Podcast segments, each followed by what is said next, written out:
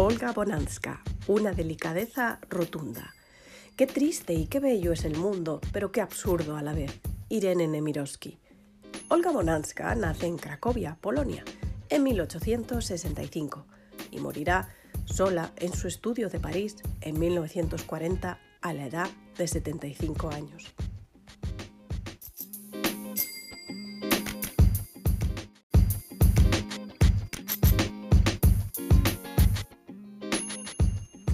Su nombre no es tan conocido como el de otras pintoras, como Berthe Morisot o Mary Cassatt, a quienes he dedicado sendos episodios, debido al telón de acero. Ocurrió poco después de su muerte, así que quedó abandonada al olvido. Cassatt decía que a las mujeres debería considerárselas alguien. Menos mal que en la década del 2000 se recuperó su memoria y los museos nacionales de Polonia dedicaron homenajes en sus salas.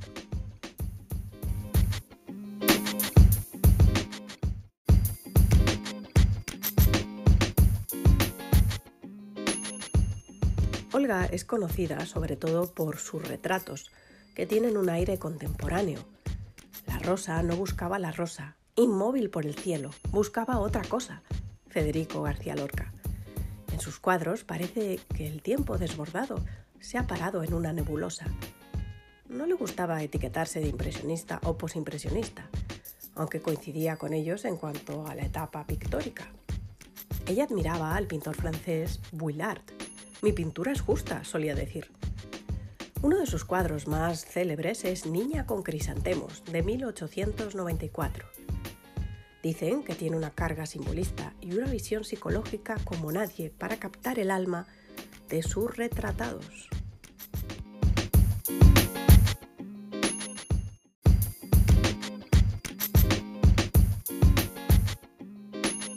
El arte es una rebelión contra el destino. André Molro. La madre de Olga pintaba a pesar de sufrir tuberculosis. Era de origen francés, Eugenia Mondan, y su padre era un ingeniero ferroviario de la nobleza polaca, Adam Nowina Bonansky. Olga tenía una hermana pequeña a la que estaba muy unida, Isa. Olga siempre fue muy tímida, algo seria, introspectiva, y no le gustaba pintar a plener, sino que lo hacía a través de las ventanas de los estudios que tenía en varias ciudades de Europa. Hay que estudiar los valores de los tonos. Camille Corot. La hermana pequeña de Olga fue una gran pianista, aunque durante toda su vida tuvo que lidiar con sus adicciones. Olga viajó por Europa con toda su familia. Tenía un porte elegante, era culta, escribía poesía y hablaba varios idiomas, Dominaba el inglés, el alemán, el francés y el ruso, además, claro, del polaco. La realidad solo se revela cuando es iluminada por el rayo de la poesía. George Braque.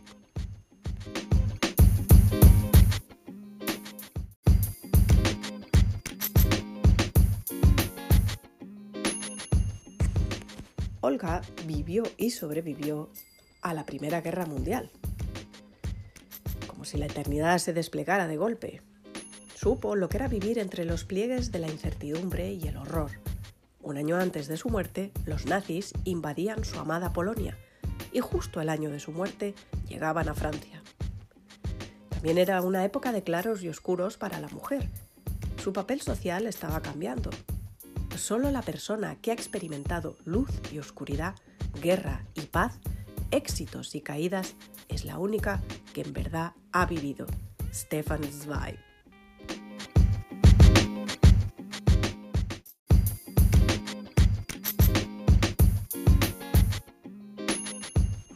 Cuando Olga descubre al pintor español Diego Velázquez, se da cuenta que en su interior algo le llama a convertirse en artista. Olga estuvo comprometida una vez con el pintor polaco Józef Czakowski, pero finalmente no se casaron. Parece ser que el artista tenía un problema con la visión del cuerpo y el contacto personal. Puede que eso fuera debido a un trauma del pasado relacionado con su padre y que también afectaba a su hermana Isa. A ella le habían diagnosticado la histeria, que por aquel entonces era considerada una enfermedad. La creatividad necesita valor. Henri Matisse.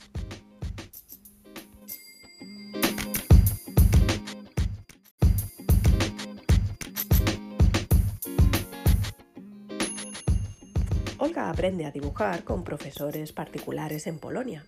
También estudia en la Escuela de Mujeres de Adrián Baranecki.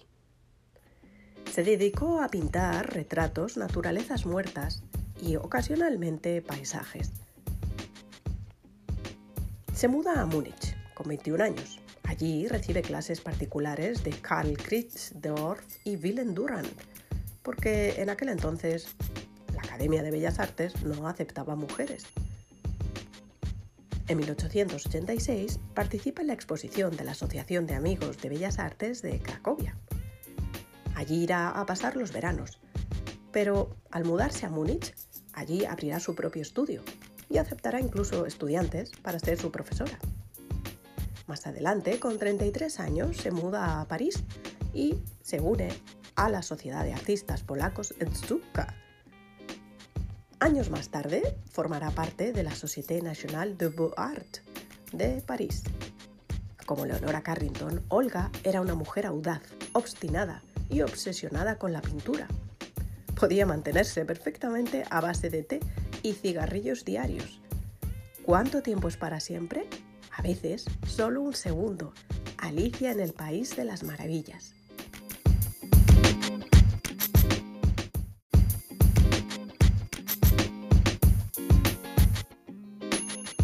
El estilo de Olga era contemporáneo.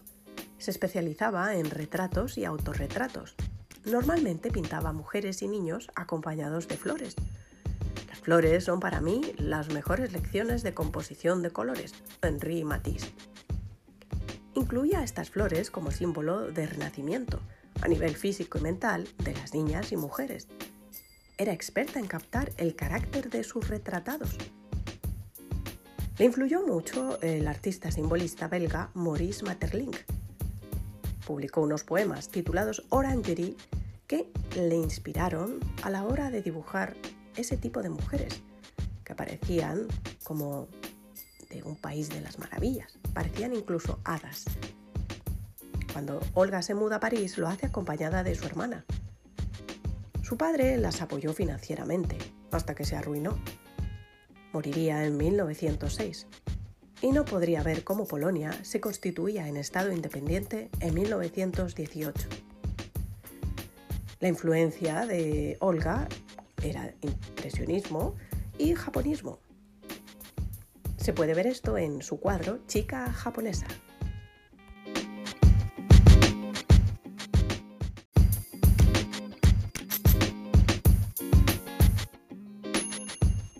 Y saber que el ayer es solo la memoria del hoy y el mañana es el ensueño del hoy, Tagore.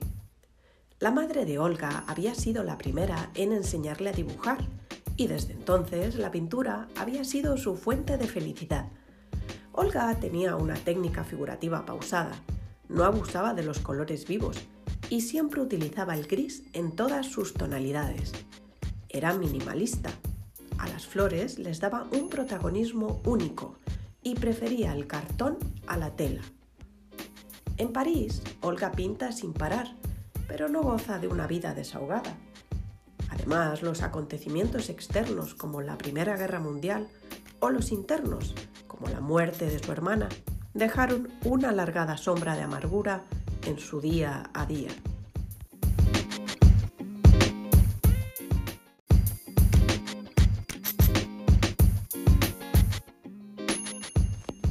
En 1934 habían encontrado el cuerpo de su hermana Isa en su apartamento Olga siempre pensó que se había suicidado. Tenía 66 años. Bonanza sabía dónde iluminar sus cuadros, como lo hacía Vermeer en el siglo XVII. Su delicadeza rotunda y la falta de contornos y fondos poco cargados de sus cuadros le dieron la fama en toda Europa. Realizó obras para grandes personalidades polacas, como su amigo Zygmunt Pulowski, de su obra me quedo con Niña con crisantemos, Retrato de mujer, Niña pensativa, La iglesia de los inválidos de París, Mujer japonesa y todos sus autorretratos. El arte es la ciencia de la belleza. James Whistler. Este pintor simbolista había influido en Olga. quien había rechazado también dos plazas docentes en su país.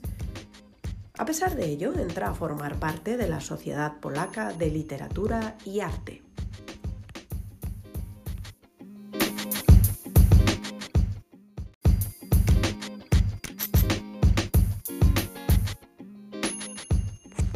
Olga sigue manteniendo su estudio de Cracovia y aunque reside en París y da clases en la Académie de la Grande Chaumière, le nombran miembro de la Sociedad Polaca de Literatura y Arte. Olga es generosa con la gente, regalaba naturalezas muertas y daba dinero a quien lo necesitase. Le gustaba organizar reuniones con amigos en su taller de Montparnasse, en donde también le hacían compañía mascotas como pájaros, perros o ratones y en donde no había luz eléctrica porque no quiso instalarla. El mundo entero parecía haberse disuelto en un profundo valle de realidad. Virginia Woolf.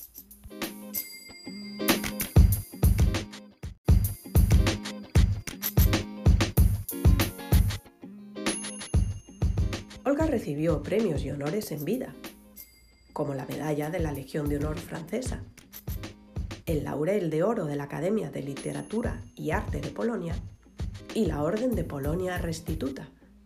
Incluso el rey Vittorio Emanuele III adquirió uno de sus cuadros. Pero incluso con sus favoritos, el destino no siempre se muestra magnánimo. Rara vez conceden los dioses a los mortales más de una hazaña única e imperecedera. Stefan Zweig. Olga moriría a la edad de 75 años en París en 1940. En 2014, los Museos Nacionales de Cracovia y Varsovia realizaron varias exposiciones en homenaje a una de sus mejores artistas. Su obra también puede verse en el Museo d'Orsay de París y en la Galería de Arte Moderno Capésaro de Venecia. Hasta aquí ha sido el capítulo de hoy, incluso con voz de alergia.